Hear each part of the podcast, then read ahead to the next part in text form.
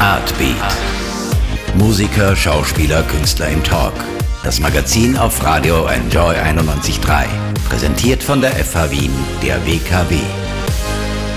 Wenn man auf einem Sommerworkshop in Linz zum ersten Mal seit Jahren oder vielleicht auch zum ersten Mal überhaupt ein Instrument in die Hand nimmt und innerhalb weniger Tage mit anderen Workshop-Teilnehmerinnen einen Song für den Abschlussabend erarbeitet, dann erwartet man ja eigentlich nicht, dass man knapp drei Jahre später in der gleichen Formation als Vorband von Bilderbuch auf der Bühne steht und ein paar Tage darauf dann für Franz Ferdinand den Abend eröffnet.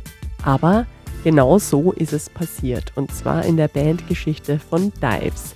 Dora, Tamara und Victoria haben sich 2015 auf einem Sommercamp auf dem Girls Rock Camp kennengelernt und in wenigen Tagen erscheint jetzt ihr allererstes Album. Der Weg zwischen damals und heute hat sie über viele große und kleine Bühnen geführt, quer durch Europa und durch eine Zeit am Anfang, in der gar nicht so klar war, was das eigentlich alles werden soll. Was es geworden ist, eine sehr sympathische und musikalisch sehr eindrucksvolle Indie-Rock-Band, das hört man auch an dem Song, mit dem ich die Sendung jetzt einleiten werde, Tomorrow und Dives sind dann gleich bei mir zu Gast und erzählen ein bisschen mehr über die aufregenden ersten vier Jahre ihrer Bandgeschichte.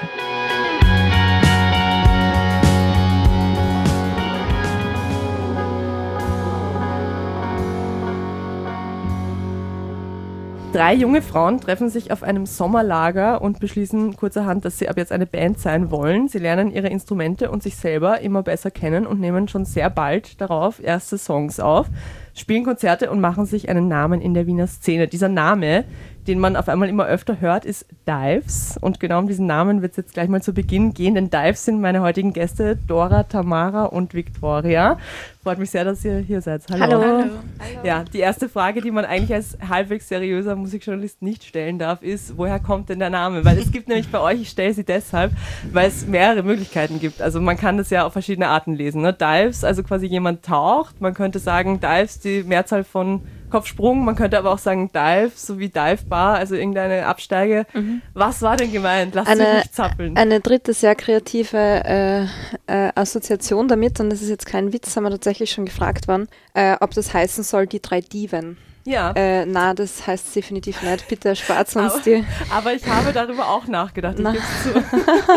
Obwohl wir extrem, äh, wirklich extrem arge Diven sind. Ich habe schon festgestellt. Ja, sehr, sehr arge Starallüren auf jeden Fall, ja. Ja, okay, also was heißt das denn? Oder beziehungsweise wie, woher kommt der Name? Wir sind im äh, Juli 2016 haben wir unser erstes Konzert gespielt und wir haben noch keinen Namen gehabt. Die Veranstalter und Veranstalterinnen, also Veranstalterinnen, ähm, haben uns äh, eben mehr die ganze Zeit gefragt, ja, wir, wir müssen das endlich drucken und ähm, ihr braucht einen Namen und unter welchem Namen wollt ihr spielen? Weil sie hätten uns aufs Plakat schreiben wollen. Ja, genau. Und dann sind wir am Üppenplatz gesessen und äh, jeder hat irgendwie die Wörter so reingeworfen, so Vivid oder also wir haben so ganz so extrem ganz viele verschiedene dabei, Sachen. Ja. Und dann war irgendwann so Dives und dann war man am Anfang so, okay, dann äh, du hast dann irgendwie Freunde nur gefragt, wie, wie sie es finden und dann war es so, ja, okay, Dives, klingt irgendwie ganz cool und also die Bedeutung war jetzt. Also wir wollten definitiv irgendwie erwartet haben, dass, also ich glaube, so, äh, der, oder so herauskristallisiert bei den Diskussionen hat sie, dass wir gern vielleicht ein Wort hätten und ein Wort, das nicht zu ähm, sehr in eine Richtung geht, weil das ist vielleicht so wie mit einem Tattoo, das man sie machen lässt. Das gefällt einem jetzt total gut, aber wahrscheinlich in zwei Jahren nicht mehr. Ähm, es ist lustig, dass du sagst, ich war gerade vorhin beim Arzt wegen einer Tattoo. oh, wirklich? oh je. Was war es für ein Motiv? Äh, es ist ein furchtbar schlimmes Motiv. Also, was heißt furchtbar schlimm ist es nicht, aber es ist etwas, was ich mir mit 13 habe stechen lassen. Oh je. Und was ist es? 17, es ist ein, ein, eine verschnörkelte Art von meinem Namen einfach. Ah, ja, okay. Und das war damals für mich urwichtig, emanzipatorisch gesehen und jetzt 17, 18 Jahre später denke ich mir so, na, eigentlich nicht mehr. Geht sich nicht mehr aus. Ja. Ja. Aber deswegen möglichst offen wollten wir unseren Bandnamen wählen und äh, Dives hat eben mehr Bedeutungen und äh, kann sich jeder die aussuchen, die für ihn oder sie am besten passt. Ja, verstehe, sehr klug. Was ja eigentlich die spannendere Frage ist, nicht was der Name bedeutet, sondern wie er zustande gekommen ist. Ihr habt ja eine wirklich interessante äh, Entstehungsgeschichte. Wie war denn das? Es war quasi Girls Rock Camp 2015. War das wirklich so ein Sommer? Camp, wie man sich vorstellt, wenn man es hört und was genau ist da? Es passiert? war definitiv mehr mit Arbeit als mit Spaß verbunden, wenn man jetzt so, äh, so klassisches Sommercamp, sie denkt äh, Ferienlager und äh, Freizeitaktivitäten und so in der Sonne liegen, das war es definitiv nicht. Es war jeden Tag, glaube ich, zehn Stunden Workshops und, und straffes Programm, aber sehr tolle Sachen natürlich, die man da gesehen und gelernt hat. Wie läuft das ab, dieses Sommer, äh, dieses Girls Rock Camp und vor allem, was war für euch jeweils unterschiedlich die Motivation, da mitzumachen? Also so kurz zum Ablauf, für die, die es nicht kennen, bei den Pink Noise Girls Rock Camps, äh, das ist eine Musik- und Bandprojektwoche und da geht es äh, eigentlich, also das Ziel dieser Woche ist, innerhalb von einer Woche oder nicht einmal, eigentlich fünf oder sechs Tagen eigene Songs zu schreiben. Obwohl vielleicht die meisten noch nie ein Instrument in der Hand gehabt haben. Also es gibt am Anfang Instrumenten-Crashkurse, es werden verschiedene Instrumente ausprobiert, ausgetestet und dann gibt es alle möglichen anderen Workshops zu musikrelevanten, musikbezogenen Themen und Bandprobeeinheiten natürlich. Die Bands finden sich selber zusammen, mhm. was auch teilweise sehr, also manchmal ein bisschen chaotisch zugehen kann, vor allem in unserem Jahr. Und dann am Ende, genau, gibt es ein öffentliches Abschlusskonzert und alle stehen dann mit selbstgeschriebenen Songs auf der Bühne und das sind, sind drei Tage oder eine, wie lange? Das sind das? sechs Tage. Also sechs, sechs Tage, okay. Sechs okay. Tage. Wobei am quasi ersten Tag ankommen ist, am zweiten Tag Instrumente ausprobieren und am dritten Tag geht es erst los erst, ja, mit, mit den erst oder schon, je nachdem, wie man es nimmt, beginn, beginnen die Bandproben. Und am letzten sechsten Tag ist eigentlich dann nur noch Soundcheck und Auftritt. Nicht schlecht. Und das heißt aber, eure musikalischen Biografien bis dahin waren so, dass ihr davor noch nie was gespielt habt oder schon? Teils, teils. Mhm. Also äh, ich habe bisher, bisher äh, eigentlich nichts gespielt. Ich habe so in der Volksschule äh, mal Gitarre lernen müssen, so drei, vier Jahre, aber so ganz klassisch biedere, konservative Gitarre mit Fuß auf einem Stockel und so. Äh, und dann äh, ewig lang nichts gemacht und nichts gespielt und äh, am Camp dann zum ersten Mal den Bass in der Hand gehabt, durch Zufall eigentlich. Mhm, mhm. Wie war es bei euch beiden? Also ich habe schon Schlagzeug gespielt vorher, aber nie in einer Band. Und das war für mich deswegen auch was ganz Neues, so mhm mit anderen Leuten Musik machen, so, weil ich beim Schlagzeugspielen eben, also ich habe halt immer allein für mich gespielt und einfach nur irgendwas gemacht, was mir taugt. Du warst so der Nachbarschreck, der daheim herumgetrommelt hat. Ja, genau. Aber halt keinen, nie irgendwie einen Beat länger als ein paar Sekunden gehalten, weil ich es halt nicht halten musste. So, weil wenn nicht andere darauf angewiesen sind, dann hörst halt auf, so, sobald es Fahrt wird. Drum war das schon noch sehr, sehr neu für mich und sehr neues Terrain, auch von dem, was ich dann gemacht habe mhm. auf dem Instrument. Tamara, wie war es bei dir? Ähm, ich habe äh, Klavier gelernt, ähm, ziemlich lange in der Musikschule und habe dann ähm, relativ lange Pause gehabt in meiner äh, Teenagerzeit mhm. und habe dann mit äh, 21, 22 oder so ähm, gemerkt, ich brauche irgendein Ventil für, mein, für, für meine ganze theoretische Pubertät, die ich dann nochmal gehabt habe, so Feminismus und keine Ahnung. Also ich habe irgendwie, war, war ähm, ja genau, ein Ventil gesucht und habe mir dann einen Schlagzeugunterricht ähm, gecheckt und habe dann ein Jahr Schlagzeug gelernt und habe dann eben, ich war das erste Mal auf diesem Neues Grenzchen, das wird äh, immer noch veranstaltet, ähm, äh, eben in einen Proberaum kommen und äh, einfach los, drauf losspielen und äh, ohne Vorkenntnisse irgendwie, die benötigt werden. Und äh, ich bin dann eben dort hingegangen und da war die äh, Doris, die spielt bei Avery, die haben sie auf dem Camp kennengelernt. Äh, und die hat eben gesagt, hey, komm aufs Glasgow Camp, weil da gibt's äh, eben, da kannst du Schlagzeug spielen, da kannst du alle Instrumente spielen, die du willst. Und genau, das war dann meine Motivation. Und dann habt ihr euch da quasi eben kennengelernt, zusammengefunden, am Ende des Camps gleich mal gespielt miteinander und danach war klar, das bleibt jetzt so, oder was? Oder war dann der eine, man stellt sich ja vor, man sagt immer, ah, wir bleiben in Kontakt und na, wir schreiben und, na, und dann passiert es nicht. Aber bei euch ist es ja tatsächlich passiert. Wir haben dann Aber ein Konzert gehabt am Rheindorfgassenfest. Mit La Sabotage gemeinsam. Ich war nicht dabei. Ah, ja, die, wir haben die Dora ersetzt. Ah, ja, genau. wir haben die Dora durch zwei Leute ersetzt.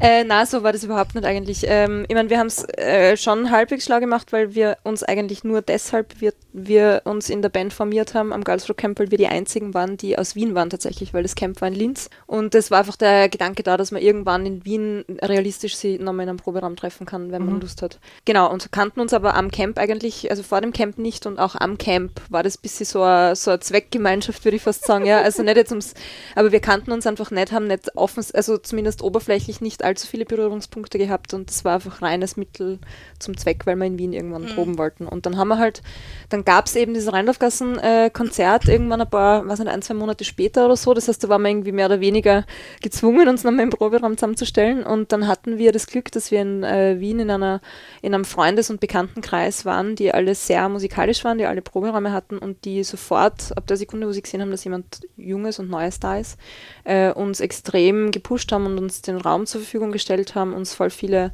äh, die uns Instrumente geborgt haben, Amps geborgt haben. Also es war irgendwie so ein bisschen Selbstläufer. Ich glaube, wenn da am Anfang nicht so wahnsinnig viel Unterstützung da gewesen wäre, weiß ich gar nicht, ob wir das jetzt für uns drei so notwendig empfunden hätten, irgendwie tatsächlich eine Band zu sein. Also ich glaube, es hat sie hat Monate gedauert. Wir waren Monate im Proberaum und haben uns mal beschnuppert sozusagen, um überhaupt ähm, sicher zu sein, dass wir überhaupt die gleiche Musik machen wollen. Ja? Weil mhm. wenn du mhm. das Instrument auch nicht kannst, dich nicht kennst, ähm, um dir mal herauszufinden, ob man überhaupt äh, einen Überschneidungspunkt hat, das braucht halt ein bisschen Zeit. Ja. Aber den hatten wir, Gott sei Dank. Ja, ja und wir haben es auf jeden Fall auch gemacht. Also das ja. ist halt auch, was ich im Nachhinein oft so erstaunlich finde, so ohne irgendeinen konkreten Plan trotzdem dann irgendwie fast wöchentlich sich im Proberaum zu treffen, also eigentlich schon ein bisschen ein Wahnsinn. Mhm. So ohne also so schräg, ja. mit Leuten, die man so nicht Blut kennt irgendwie.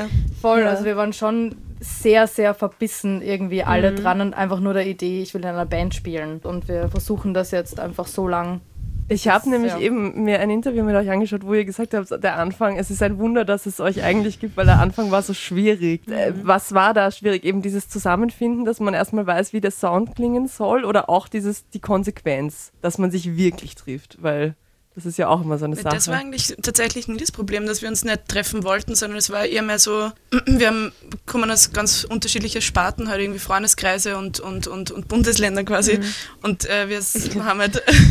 das ist der größte Trennungsgrund. Ja, die, die Dialekte. Linz Dialekte. und Wien. und Niederösterreich, ja, haben wir. ja. Na, aber halt so, wir sind in anderen Freundeskreisen ähm, irgendwie groß geworden und, und, und das hat dann schon einmal, wir haben anders Musik konsumiert konsumiert. Ich ich habe eher mehr so äh, internationale Musik gehört. Zum Beispiel Dora war, oder ihr beiden wart eigentlich beide recht viel Underground-Konzerte, das habe ich davor noch nicht wirklich gekannt.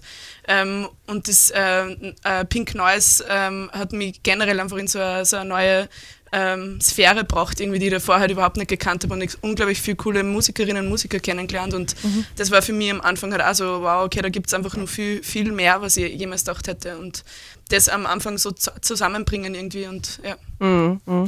Es ist ja auch so, Girls Rock Camp, da sieht man ja sofort, also man hört sofort, dieses Rock ist halt ein Thema bei dem, ich weiß es nicht, ist es so? Also geht es da wirklich um Rockmusik oder geht es da einfach um den Begriff Rock im Sinne von Musik spielen halt einfach? Also der Begriff ist eigentlich einfach nur übernommen worden, aber sagt nichts über die Genres okay. aus, die dann am Camp jeweils entstehen. Also es gab zum Beispiel heuer auch einen Schwerpunkt für elektronische Musik und da hätte es zum Beispiel auch die Möglichkeit gegeben, ganz viel elektronische Musik zu machen, aber im Endeffekt quasi ist das alles immer den Teilnehmenden selber überlassen, was da jetzt ja. rauskommt, was sie machen wollen. Und das reicht meistens wirklich so von Singer, Songwriter, Indie-Pop bis hin zu Metal mhm. und dann mhm. halt dazwischen alle möglichen Arten von Punk und ja teilweise Rock, teilweise nicht. Also das ist. Ja, das ist das Allerschönste, weil wir sind halt jedes Jahr in der ersten Reihe beim Abschlusskonzert. und äh, es ist einfach so cool, weil noch drei bis vier, fünf Bands teilweise sogar ähm, auf die Bühne kommen und in einer Woche so unfassbar unterschiedliche Sachen machen und alles so so mit seiner, mit seiner Stärke raufgehen. So, wir haben jetzt äh, fünf Tage lang Musik gemacht und wir stehen zu dem, was wir machen. Und wir machen teilweise Metal, wir machen teilweise, reden einfach auf der Bühne und machen einfach Hintergrundmusik. Also mhm. es war wirklich so individuell und so, so kreativ und das ist so mhm. schön. Also da hat sich niemand von diesem Rockbegriff quasi irgendwie ja. eingrenzen lassen. Aber ihr, bei euch ist es ja dann tatsächlich Rock geworden. Also war das von Anfang an klar, dass es wirklich was Gitarrenlastiges wird, das vielleicht auch mhm. so fast ein bisschen in die Punk-Richtung geht oder in die äh, Garage Garagen-Rock-Richtung?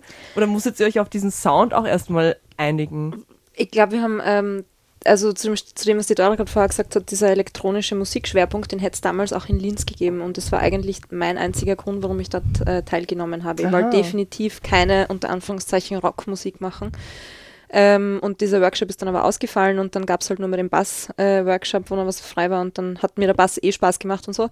Ähm, aber damit äh, will ich sagen, dass äh, auch am Anfang, als wir äh, dieses Abschlusskonzert gespielt haben, war auf jeden Fall ein Synth dabei. Ich habe, glaube ich, Synth gespielt bei zwei Liedern. und nur bei einem Lied passt oder so und dann auch die ersten, die Anfänge im Proberaum war auch immer, da haben wir so ein ähm, Minikorg immer dabei gehabt und es war irgendwie nicht so ganz klar, wer welches Instrument spielt, was da genau rauskommen wird. Also das ist dann tatsächlich so, ähm, ja, Surf, rockig, punkig, mhm. indie-poppig geworden ist. Das ist einfach passiert. Ja, interessant, interessant. Lustig, du hast es jetzt selber auch gerade schon äh, übernommen, das, was ich gesagt habe, beziehungsweise ist, äh, ihr, ihr, bezeichnet es euch selber so, weil oft sind ja Bands mit so Zuschreibungen, Genre-Zuschreibungen gar nicht so happy. Also ich hätte euch jetzt eben auch als Surf-Rockig fast schon ein bisschen bei manchen Songs, gerade auf dem, auf dem neuen Album, äh, so fast schon ein bisschen Stoner ist da auch noch dabei bei. ja. also, also, also, den Stoner-Rock höre ich nirgendwo. ja, also ich, die doppelte äh, Distortion. Ich sage nur, ich sage nur bei Chico, dieses, ja, ich weiß nicht, wie man es nennt, dieses, dieses Riff wahrscheinlich oder ja, was da, was vor dem Refrain kommt, das ist ja sowas von, ja, das ist Hallo Queens of the Stone Age, aber sowas von. Ja, witzigerweise stehen da immer die Typen äh, bei den Konzerten in ja. den ersten fünf Reihen und grölen diese äh, Melodie schon mit. Das ist echt ja, interessant, was das macht, ja. Voll, ja. ist leider so passiert.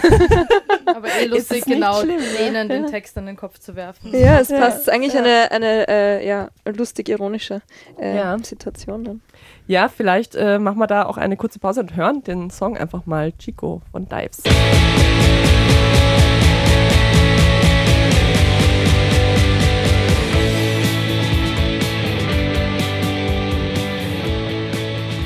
Dives mit Chico das war eure zweite, dritte, das war die Single, die letztes Jahr rauskam auf jeden Diesen Fall, oder? Sommer. oder? In diesem Sommer, mhm. genau, genau. Ich habe sie nämlich letztes Jahr im, äh, im Chelsea, glaube ich, habt ihr sie zum, Zum ersten Mal, ja. ja, genau, deshalb, deshalb dachte ich, sie war schon letztes Jahr draußen. Der Song, mit dem ihr euch aber der Öffentlichkeit tatsächlich präsentiert habt, damals war, glaube ich, Tomorrow, Shrimp, oder? Shrimp. Shrimp, okay. Tomorrow war der erste, den ich von euch gehört habe. Das war, glaube ich, das erste Mal und das einzige Mal bisher in meinem Leben, dass ich Shazamt habe. Ja. Eine Freundin gebeten habe, dass sie Shazamt, das war im Ritz, da lief der. Und ich dachte, das ist was viel Älteres. Ich hätte das vom Hören total irgendwo in den frühen 90ern oder so verortet. Mhm. Aber ja, nein, es waren Dives. ähm, genau, jetzt auf jeden Fall zwei Jahre nachdem eure erste EP erschienen ist, kommt jetzt ähm, das Album. Am 23. November gibt es eine große Release-Show im Flug. Mittlerweile seid ihr ja quasi Live-Profis, habt äh, in Wien gespielt, auf Festivals gespielt, wart Vorband von Bilderbuch, habt es auch im Ausland schon gespielt, ich glaube in Ungarn oder in Serbien? Jetzt gerade waren wir gerade auf Tour. Ja, in Deutschland ja. waren wir auch schon, Italien, also doch Frankreich. Seid Frankreich, ihr, genau. Ja, Wahnsinn. Seid ihr noch nervös vor Konzerten? Jetzt gerade momentan bauen wir gerade unser System auf In-Ear um, also unsere Live-Show. Und äh, da haben wir jetzt in Ungarn in Szeged gespielt und das war das allererste Mal, dass wir die drei ganz neuen Nummern, die auf dem Album oben sind, mhm. äh, jemals live gespielt haben und äh, mit In-Ears zum ersten Mal live gespielt haben. Und da war ich schon extrem nervös, mhm.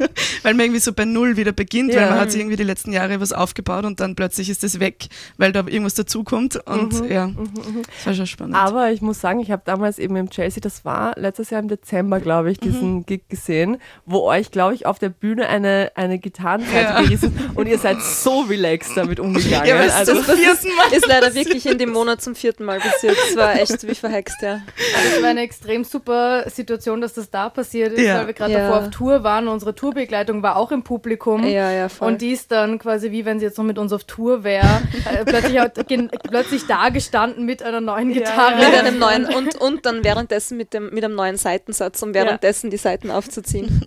Ich kann mich, ich kann mich erinnern, es war auf jeden Fall, ich hatte großen Respekt davor, wie, wie äh, entspannt man mit sowas umgehen kann.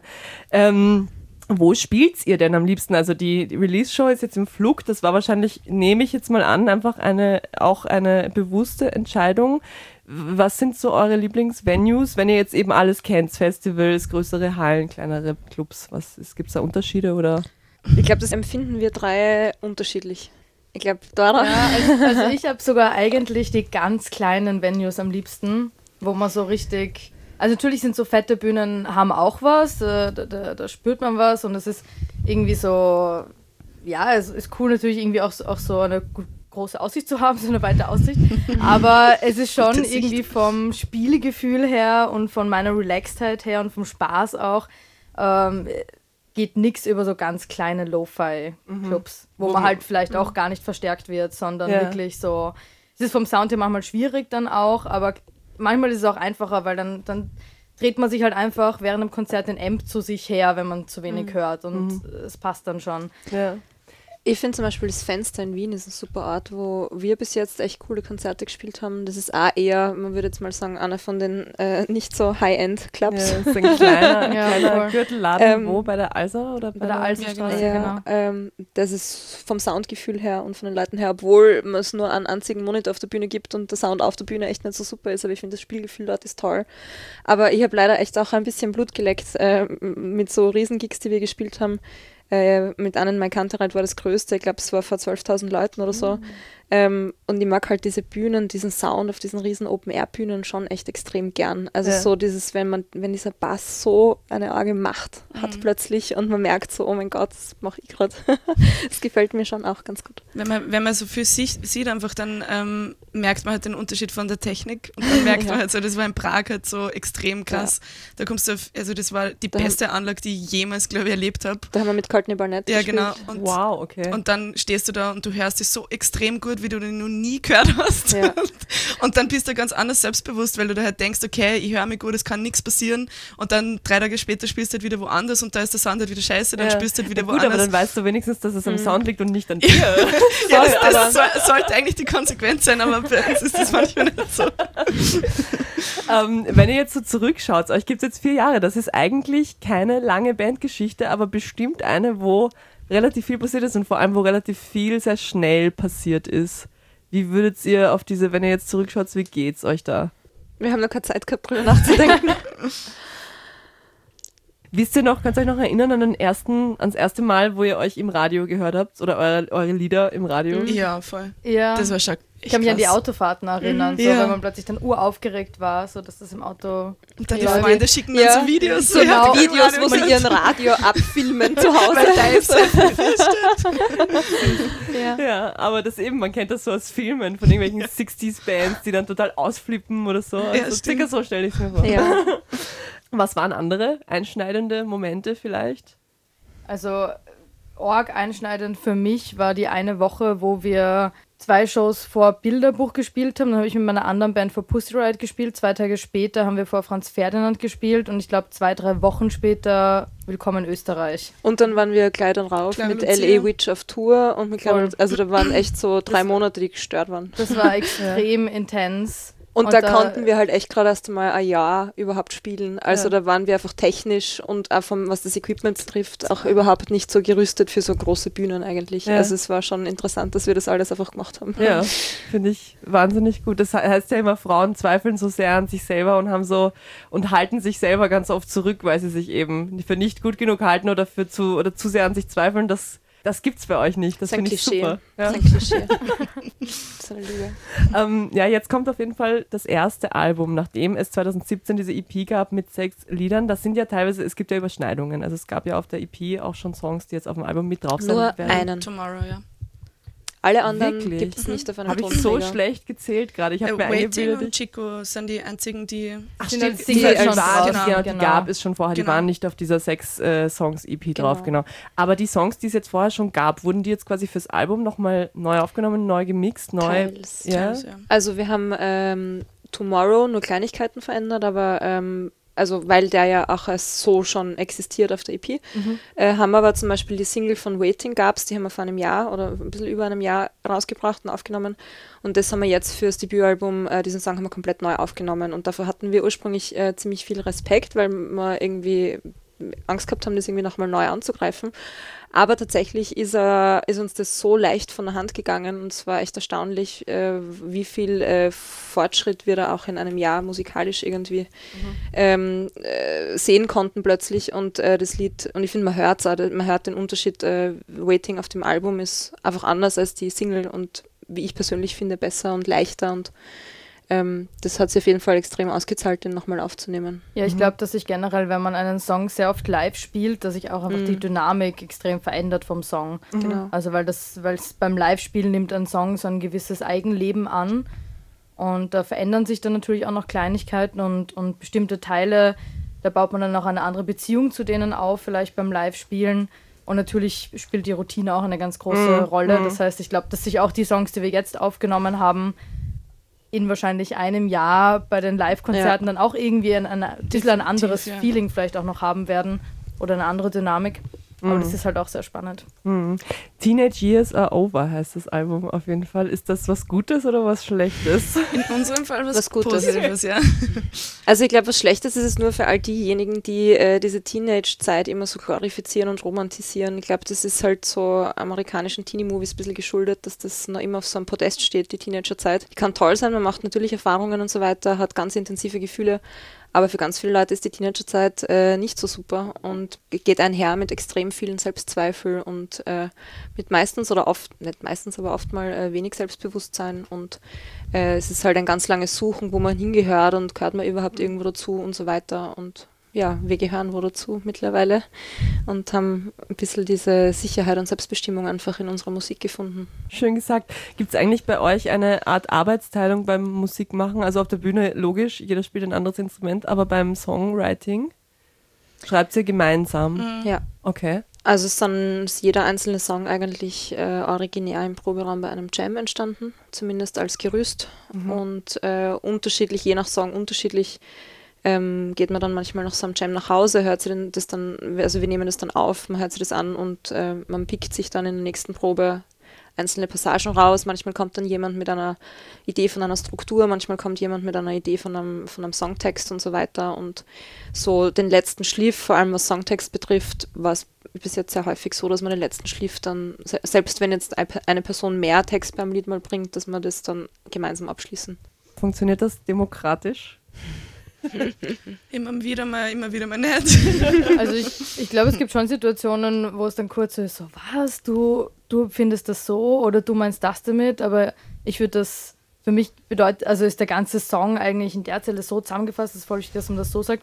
Meistens, glaube ich, einigen wir uns dann darauf, indem wir Dinge einfach vager ausdrücken, so dass mhm. es irgendwie für alle ein mhm. bisschen offener bleibt und, und einfach dieser, dieser Interpretationsspielraum weiterhin gegeben ist, nicht nur für uns drei, dass wir uns alle weiterhin damit identifizieren können, mhm. sondern auch für alle, die den Song jemals hören werden. Ich glaube, das ist mhm. eigentlich eine ganz schöne Herangehensweise. Und für den Entscheidungsfindungsprozess ist es äh, hilfreich, dass wir drei Personen sind. Das heißt, im Zweifelsfall entscheidet dann die dritte Stimme. Die Mehrheit, ja. Und die vernünftige dritte Stimme ist dann sehr oft die Dora. Das ist sehr gut.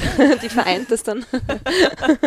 also manchmal gibt es dann so, kriege ich dann so Lückentexte in der Stunde, bevor es an Stimmen aufnehmen geht. So, so in einer Stunde. Ja, da fehlt noch dein neutrales Wort. Werden die Lyrics aufgenommen, die Stimmen aufgenommen. Ja. Es ist so, Dora, oh, da fehlen noch ein paar Wörter.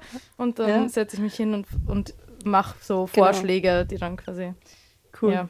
Sehr gut. Ja, was lustig. Das hätte ich mir nicht gedacht, dass das wirklich zu dritt so funktioniert. Aber ja, wir uns auch nicht, aber wir haben uns gut zusammengerafft.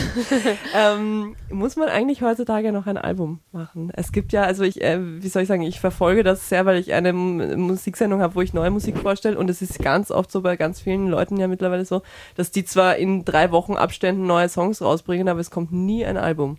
Also war das ein Anliegen von euch, dass ihr ein Album machen wollt? Oder wäre es auch, hätten es auch mehrere EPs getan? Ich finde so vom, vom nostalgischen Gefühl hat es auf jeden Fall ein Album braucht. Und es ist ja jetzt so, wenn man das Album in der Hand hat, dann ist man so extrem stolz auf das, dass man da jetzt ein Jahr drauf hingearbeitet hat. Und das wäre vielleicht bei einer EP, wäre es weniger so erfreulich oder, oder, oder es wäre vielleicht weniger, es ist einfach so, so ein Album, das, das hat man in die, also in seiner Kindheit in der Hand gehalten und, ähm, und das so viel, das, da steckt so viel drinnen und so viel Emotion drinnen und so viel Musik und, und, und äh, Geschichten und also ich hätte es schade gefunden, wenn man das nur runterbricht auf eine EP. Also ich, ich verstehe, warum Leute das machen, wenn sie nur mehr EPs rausbringen. Mhm. Aber also für mich persönlich war es äh, ganz wichtig, dass ein, ein Album in, im, im Schrank steht. Mhm. Und dann auch auf Vinyl das ist mir, ich liebe CDs zum Beispiel viel mehr. mir war das nicht so wichtig. Aber 90er Jahre. Ja. Ich wollte gerade sagen, also ich glaube, mein äh, einziger äh, Need, dieses Album zu haben, war tatsächlich, dass ich auch, auch gern eine CD gehabt äh, mhm. äh, gehabt hätte, mir eine CD gewünscht habe und die, unsere CDs sind auch echt sehr schön geworden. Die Platten natürlich auch, ähm, aber 90er Jahre Vibe, ähm, da wird man ein bisschen nostalgisch dann, ja. wenn, wenn, man so eine CD in der Hand hat. Ja. Habt ihr auch in einem Interview gesagt, so in etwa, ich paraphrasiere, dass jetzt unsere Gehirne funktionieren mittlerweile so gemeinsam, dass wir wissen, wo wir hinwollen. Geht's dass wir schwingen miteinander. Ja, okay, so, genau. Wo wir hinwollen, glaube ich. ja, das wäre, darauf würde jetzt die Frage auf, aufbauen, wo wollt ihr denn hin? Also jetzt bandtechnisch, soundtechnisch vielleicht? Ich glaube, das ist echt so von Anfang an bei uns, es hat nie ein Ziel gegeben und es hat nie einen Plan gegeben. Ich glaube, dass das die einzige pragmatische Antwort ist für die Frage einfach. Aber es, wahrscheinlich funktioniert es genauso. Ja, weil wir, besten, wir sitzen nicht irgendwo und, und machen halt so extrem arge ähm, Karrierepläne. Es passieren viele Sachen, die wir annehmen und dann passieren extrem viele schöne Sachen daraus und ja, also ich glaube, das meiste, was sich so in den letzten Jahren an erstaunlichen Dingen ergeben hat, also auch an irgendwie Organ Support Shows oder so, war halt, ist halt wirklich einfach so ein bisschen aus dem Nichts aufgetaucht und wir waren halt flexibel und haben mitgemacht. Und genauso war auch das erste, die erste EP aufnehmen. Das war auch einfach so, da ist jemand auf uns zugekommen und es gab das Angebot und wir haben es halt einfach gemacht. Mhm. Ohne zu wissen, wo es hingeht. Wir haben es gemacht und haben äh, mit dem Ziel, äh, Material zu haben, um es äh, auf Bandcamp zu stellen. Und okay. haben es dann tatsächlich auch schon auf Bandcamp angefangen hochzuladen. Und dann sind wir zusammengesessen und dann sagt irgendjemand von uns, hey, haben wir uns nicht eigentlich mal einen Mail-Account gemacht vor sechs Monaten? Und so, ja, stimmt. Und dann haben wir den Mail-Account reingeschaut und dann war da schon zwei Monate lang äh, E-Mail von Bernhard Kern von Silo Records drinnen, der will das eigentlich rausbringen. Und in dem Moment haben wir den Download, äh, den Upload immer, äh, abgebrochen. So, Geschichten, wo andere Leute sich dann denken, so, Alter, ich versuch's die ganze Zeit und es klappt nicht und bei anderen ist dann zwei Monate lang die E-Mail. ja, wir haben eh gesagt, das haben wir, äh, wir haben das äh, vielleicht eh schlau gemacht, wir haben uns ein bisschen rar gemacht, so wir haben so total unnahbar getan, dann wollten uns alle. Ja, der Bernhard hat nämlich dann wirklich mal gemeint, er hat schon gedacht, dass wir so viel Angebot haben oder dass wir, dass, dass wir dass, dass uns Cedar Records nicht gut genug ist oder so und wir deswegen ihn ignorieren. Also ja, die meisten Sachen sind wir halt tatsächlich äh, ein bisschen so, reingestolpert. Ja, voll. Ich würde auch eher so reingeschlittert sagen, ja. als dass es irgendwie voll geplant Geslidet. Aber wir haben auch viele Sachen bewusst entschieden. Also ja, wir sind keine wir, sind, wir sind keine Marionetten. wir sitzen im Proberaum und nehmen alles anders gut. ja, hören wir, noch, hören wir noch einen Song aus dem neuen Album und zwar uh, Looking for a Fight. Das ist so die die Pub-Rock-Punk-Nummer irgendwie. Was, was hat es damit auf sich? Wann habt ihr euch das letzte Mal geprügelt? Gerade erst ähm, letztens. Ja. Wirklich? Nein. ähm, der Song ist ein Cover. Äh, oh. Genau, das ist das einzige Cover, das oben ist auf dem Album. Es steht auch irgendwo von drauf, glaube ich, dass das der einzige Song ist, der äh, von der Band Bleached geschrieben wurde. Mhm. Und der ist deshalb drauf, weil wir, äh, das war die allererste Band, auf die wir uns in den ersten Wochen, Monaten, in denen wir im Programm waren und irgendwie nicht ganz gewusst haben, ob wir überhaupt jemals eine Band sein werden und ob wir uns irgendwo an einem Punkt überhaupt treffen, hatten wir die glorreiche Idee, nachdem irgendwie vieles nicht funktioniert hat, so, ja, vielleicht covern wir einfach irgendeinen Song von einer Band, die uns allen dreien gefällt. Und das war Bleached. Mhm. Das war die erste Band, auf die wir uns einigen konnten. Und ab dem Moment, wo uns klar wurde, wow, okay, wir kennen alle drei diese Band, wir mögen alle drei diese Band, haben sie total neue Welten plötzlich aufgetan. Und es war so, okay, wir haben doch Überschneidungen. Und dann sind wir mehr und mehr draufgekommen, dass wir musikalisch viel, viel mehr Überschneidungspunkte hatten, als wir es äh, ursprünglich angenommen haben. Und das war so ein bisschen, hat so ein bisschen den Weg geebnet. Das war ein sehr wichtiger Song und eine wichtige Band und deswegen ist der Song drauf. Bei eurem äh, Release-Konzert wird es ja auch sowas geben, dass äh, junge österreichische Bands oder österreichische mhm. Bands einander covern. Darüber reden wir dann später noch. Jetzt hören wir erstmal Looking for a Fight von Dives.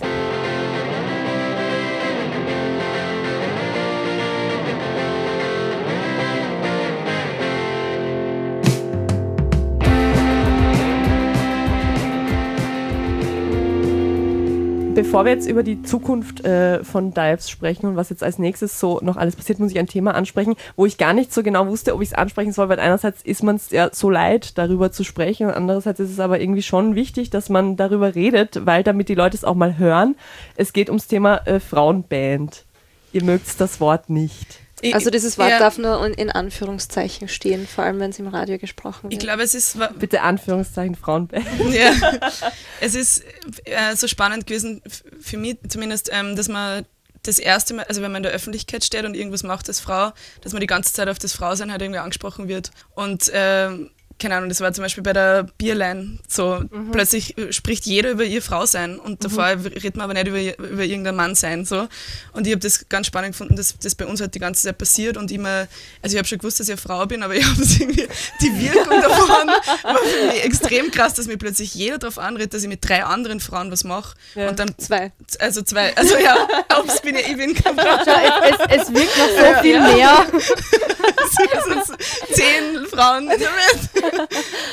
also das war für mich eigentlich so extrem krass und das, das stört mich dann also, weil ich jedes Mal dann halt auf das, also auf das angesprochen werde, obwohl. Aber ist ja. es wirklich immer noch so? Also ist Jetzt gerade momentan ja. ist weniger geworden, definitiv. Okay. Ja, wahrscheinlich, weil trotzdem in jedem Interview zum mhm. Beispiel noch ein Ding und Fast in, eben, ja. in vielen, also wenn zum Beispiel Ankündigungstexte oder sowas geschrieben werden, es ja. ist halt so, ist halt so eine Sache, wenn man, also es ist ja spannend zu erwähnen manchmal. Also wenn wir zum Beispiel mit Ellie Witch auf Tour waren, ist es, finde ich, schon erwähnenswert, dass dort einen, einen ganzen Abend Frauen fühlen quasi. Also dass dann drei Frauen Vorband spielen und drei Frauen dann halt dann auch die Headliner sein. Also ich finde sowas, also da ist, finde ich immer die, die Wäre Sache aber halt, andersrum auch nicht so, wenn es genau, Würde man ja. nicht sagen, genau. Und das ist das Problem, Ich finde ja. find echt so, in unserer Bandgeschichte hat es äh, für mich zumindest zwei äh, so Punkte gegeben, wo ich plötzlich angefangen habe, das ein bisschen anders zu sehen. Nämlich am Anfang war es auch so, warum wird das die ganze Zeit erwähnt? Wir sind, haben halt das Glück gehabt, irgendwie in einem Freundeskreis äh, sozialisiert worden zu sein, wo ganz früh schon äh, viele Frauen Musik gemacht haben, wo das irgendwie normal war. Ähm, und deswegen hat es mir extrem genervt, dass wir auf dieses Frausein so angesprochen werden, weil ich einfach wirklich die Notwendigkeit nicht gesehen habe. Und dann äh, gab es den Punkt, äh, wo wir diese großen Bilderbuch-Support-Shows gespielt haben und bei Willkommen Österreich gespielt haben. Und das sind einfach tatsächlich, einfach, das ist halt einfach Musik, die nicht, die sich außerhalb unseres Biotops abspielt, ja. Und das ist ein Publikum, äh, das wir normalerweise nicht am Schirm haben. So ein Bilderbuch-Publikum ist oder war zu dem Zeitpunkt tendenziell nicht das Publikum, das jetzt bei Dives-Konzerten ist. Und wir waren ähm, halt einfach äh, überwältigt überzeugt davon, wie viele junge Mädchen und junge Frauen da im Publikum waren, die gecampt haben und übernachtet haben vor, vor der Konzertlocation. Es war so ein Tokyo-Hotel-artiger Hype, ja. Oh ähm, und mir war das einfach nicht bewusst, dass, äh, dass das halt noch existiert und dass das irgendwie doch so nahe bei uns existiert. Äh, mhm. Äh, und danach, nach diesen Shows, sind extrem viele, teilweise Mütter mit ihren äh, Töchtern, aber auch die Mädchen äh, von sich aus zu uns gekommen und haben tatsächlich gesagt, sie haben noch nie drei Frauen auf der Bühne gesehen, die alle auch ein Instrument spielen, die nicht die Sängerin von einer Band sind. Also das zu hören, dass das in ihrer Wahrnehmung und Vorstellung bis jetzt so nicht existiert hat, unterstreicht, finde ich schon, dass es grundsätzlich leider noch immer Exotisch. möglich ist, ähm, darauf hinzuweisen, dass ja. wir halt einfach, ja, drei Frauen sind. Wir waren jetzt gerade auf Balkantour ähm, äh, als drei Frauen in der Band, als äh, wir haben eine weibliche Fahrerin mitgehabt, die gleichzeitig unser Roadie war sozusagen und eine weibliche Tontechnikerin.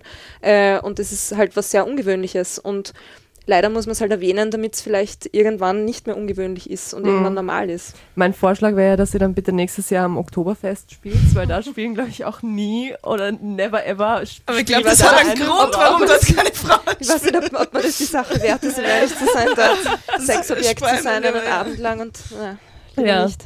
Aber jetzt spielt sie auf jeden Fall erstmal im Flug am 23. Das Album kommt übrigens, das habe ich noch nicht gesagt, am 15. Also das Album gibt es schon eine Woche vor dem Konzert.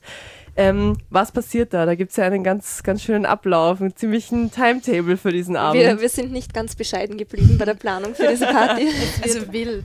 ja, wir öffnen den Abend, also Absatz 1 eröffnet den Abend, dann spielen wir unten in der Flugwanne und dann geht es oben im Flugcafé weiter. Genau, und es, also so richtig anfangen tut es dann, glaube ich, auch erst äh, im Café. Also aber natürlich. trotzdem vorher. Ja. wir haben schon. Wir äh, haben halt unsere Release-Show. genau, also wir haben uns aber wirklich auch ein bisschen bewusst dafür entschieden. Natürlich ist es unsere Release-Show und wir wollen gern jedes bekannte Gesicht dort sehen. Wir sind traurig über jede einzelne Person, die nicht kommt, klar. Ähm, aber wir wollen es schon noch vielleicht bewusst ein bisschen anders machen als vielleicht andere Bands oder als man das so gewohnt ist. Wir wollen einfach irgendwie vielen anderen teilweise befreundeten, teilweise bekannten, teilweise aber nicht bekannten Bands, die wir da jetzt eingeladen haben an diesem Abend, ähm, irgendwie Danke sagen, dass sie uns mit der unterschiedlichen Musik, die sie machen, doch so begleitet haben in den letzten Jahren auf die eine oder andere Art und Weise. Und das waren teilweise wirklich Musik, die auch Berührungspunkte für uns in der Band wiederum geliefert hat. Und ähm, sie sind, es sind alles Bands von unterschiedlichen Labels. Teilweise kennen sich die Bands un, ähm, untereinander auch überhaupt nicht, kommen aus ganz anderen Ecken und Richtungen. Und es ist so ein bisschen äh, das so symbolhaft, äh, die sollen sie bitte jetzt gegenseitig covern und ein Tribut ja, an diese musikalische Vielfalt abliefern. Totaler Soundclash dann vielleicht auch, oder? Genau. Ähm, ja, und dann, ich meine, hört es ja auch nicht auf, ich habe mir euren Plan jetzt da angeschaut, auf Facebook kann man das ganz gut verfolgen. Es geht dann nach Deutschland, dann spielt ihr da auch erst erstmals Headliner-Shows in München, Berlin und so weiter, oder habt ihr schon Das war letztes Jahr im, ah, ja. im Herbst, okay. waren schon einige In Berlin im Badehaus spielt ihr. Ich habe lange in Berlin gelebt, ich weiß, es waren da damals ihre ersten. Ich war, war ich schon mal im Badehaus? Ich, da hieß es noch anders, glaube ich. Auf jeden Fall haben Wanda ihre ersten äh, Berlin-Gigs auch im Badehaus ah, gespielt. Also vielleicht ist das ein, ein gutes Omen. Vielversprechend. vielleicht auch nicht. Ja, und zum Abschluss möchte ich jetzt gerne nochmal testen, wie gemeinsam die Gehirne schwingen. Ihr habt jetzt zwei Songwünsche frei am Ende, die ihr aber zu dritt jetzt irgendwie euch aushandeln müsst. Können Lieder von euch sein, können aber auch Lieder von anderen sein, natürlich. Weil wir es gestern hatten, ähm, unser Aufwärmlied, das war so schön bei den äh, Courtney Barnett Shows, war das, äh, gab es einen Song, den wir kurz bevor wir auf die Bühne sind, ähm, gemeinsam gesungen und getanzt haben. Ich wäre dafür, dass wir Roof spielen. Echt? Ich würde es jetzt blöd finden, eins von uns zu spielen. Oder sonst La Sabotage? Ja. Mad? Mad, ja. Mhm. Ich finde halt Earth, Wind and Fire schon cool, aber die haben so viel Raum schon überall, oder? Also das war dann der besagte Song, zu dem wir euch aufgewärmt ja. Ah, okay. Das sind halt so die... Oder wie was man... Äh, ähm, Walk like an Egyptian. Walk like Bangles. Oh, von den Bangles. Ich liebe die Bangles. Mit das denen cool. wurden wir sogar auch schon mal verglichen. Das fand ich sehr lustig, weil mhm. ich denn das überhaupt nicht sehe. Aber ich seh, also ich, mein, ich jetzt auch nicht sehen, vielleicht einfach nur deshalb, weil sie auch Frauen sind. Ja, wahrscheinlich. Wir, wir wurden schon mit allen möglichen Frauenbands Spice Girls verglichen. Frauenbands in Anführungszeichen. No Angels. Mai hat voll gern Sugar Babes. Sugar Babes. oh je, oh je. Ja gut, ihr okay. kommt einfach irgendwann nochmal wieder und hostet bei ja. uns auch eine Sendung. Also wir einigen uns auf. Was? was? Mad von La Sabotage. Ja. Und? Walk Like an Egyptian von den Bengals. okay, sehr gut. Äh, ich danke euch vielmals für den Besuch und wünsche euch ganz viel Erfolg mit dem Album und ganz viel Spaß am 23. Danke. Dankeschön. Tschüss.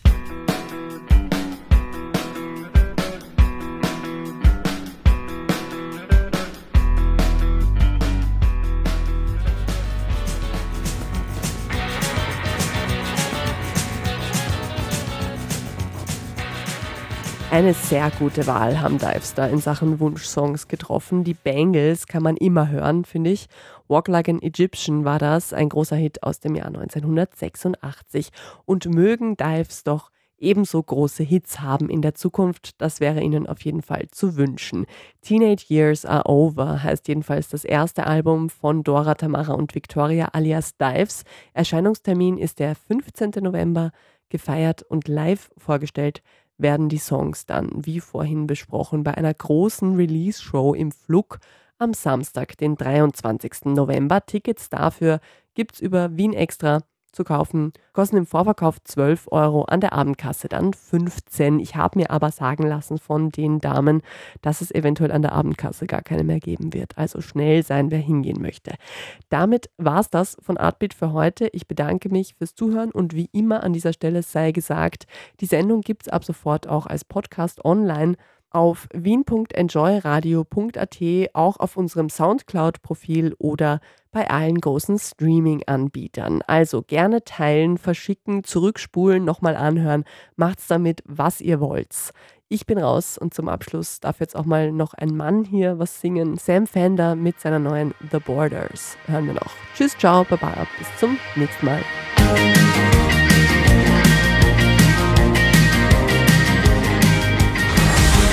Artbeat, das Kulturmagazin auf Radio Enjoy 91.3. Jeden Dienstag von 9 bis 10. Alle Infos auf wienenjoyradio.at.